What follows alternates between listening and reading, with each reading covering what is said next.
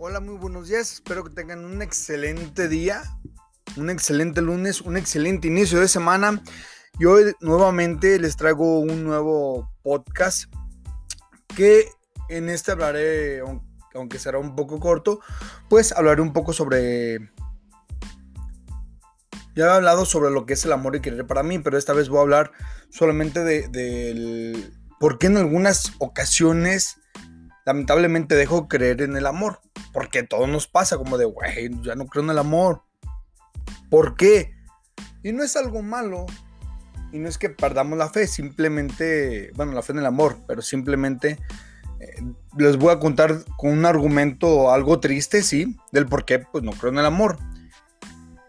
Aunque algunos ya leyeron esto que escribí, eh, me gustaría me gustaría saber el por qué o me gustaría entender por qué otras personas les pasa, aunque lo mismo que a mí lo ven diferente perspectiva y quisiera eh, mm, entender esto, ¿no? ¿Por qué menciono que se me, me cuesta ahorita en estos momentos creer un poco en el amor? Es porque yo lo, siento que soy muy empático y creo que algunas personas podemos no creer por lo que experimentamos a través de las otras personas. Es decir, ves parejas donde les está yendo, al inicio les va bien y tú dices, yo conozco más a ese tipo que a ella, pero siento que eh, en un año más eh, va a fallar la relación o va a pasar esto. No sé por qué, tengo ese presentimiento y no es porque sea ojete en creer que, o desear que le vaya mal a él porque anda con ella o, que le vaya mal a ella mm, porque pues eh, no anda conmigo, ¿verdad? O algo así. Y no, no es envidia, no son celos, simplemente es como curiosidad el percatarme de ello, el pensar en mis adentros cuándo terminará una relación, por qué terminará. Ese tipo de preguntas se me hacen, aunque lamentablemente diga que son tristes, pues sí, porque es como de desear casi que otra una relación termine.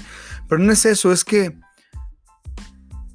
ves que, que, la persona está deseando estar a, fuerzas con alguien y de pronto está, pero es como de, como de obligación, porque ella lo deseó, ¿no? Como de, ay, deseo tanto esto que estar con tal persona.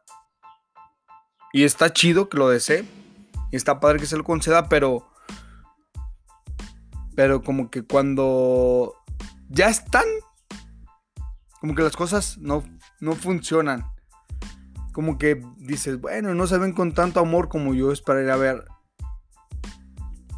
O eh, eh, o no se ven...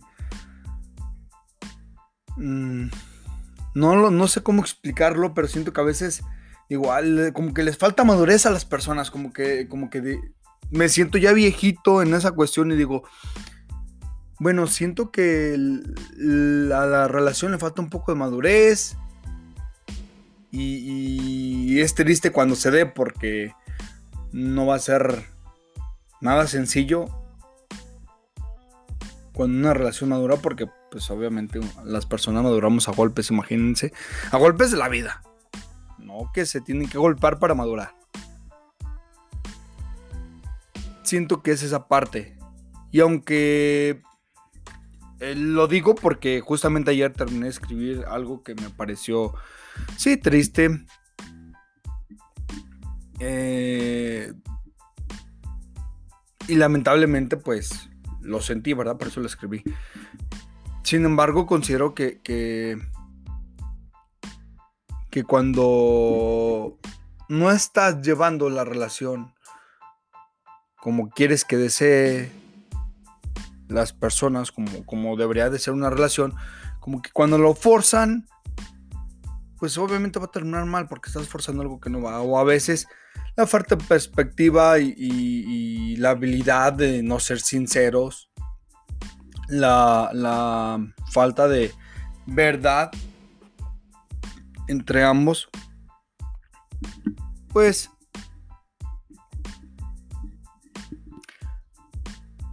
a veces eh, se va haciendo una ruptura muy dolorosa y a mí me hace arrepentirme de sentir eh, eh, esto de, del, del ser empático y el hecho de decir, qué chida relación y ya se terminó.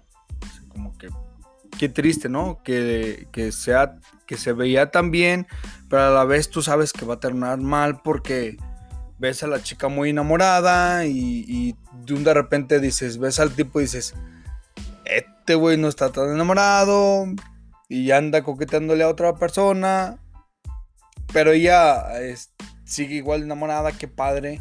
Pero como que de alguna manera vas a sentir triste. Bueno, yo voy a, en mi caso yo siento es como algo de tristeza cuando digo, y tan bonita pareja que se veían, pero es que eh, no, no lo sé. Quizás estoy loco, mucho. Pero pues he leído muy poco en la vida, he sentido mucho. A veces estoy al borde del cólera con la misma vida. O sea, ya no la digo, ¿por qué maldita vida? Mm. y, y, les juro que no son celos, no es envidia. Solamente trato de interpretar las miradas, los silencios, los suspiros, las palabras y los movimientos que se tienen las parejas a veces. Digo, se me hace curioso. Casi debí, haber estudiado psicoanálisis o psicología y luego psicoanálisis, algo de eso. Pero no. Eh, ¿Soy yo comprendiendo el amor o intentando comprender el amor a través de las otras personas? A veces quiero ser valiente y atreverme a vivirlo una vez más, pero digo, no, güey, aguanta. A veces me quisiera arriesgar y decir, no, espérate, mejor leo libros. Yo soy de los que lee libros y digo, ay, el amor es así, no, se encuentra sombras de Grey, ah, qué, qué, qué tipo de libro, no, o, no lo he leído. Pero tengo amigas que se me contaron mucho de ese libro y dije, no, yo no soy de ese tipo de libros. Tal vez soy más de leer cuentos o aventuras. No sé. Pero eh, sí trato de comprender el amor por a través de lo que los demás lo experimentan. Ahorita.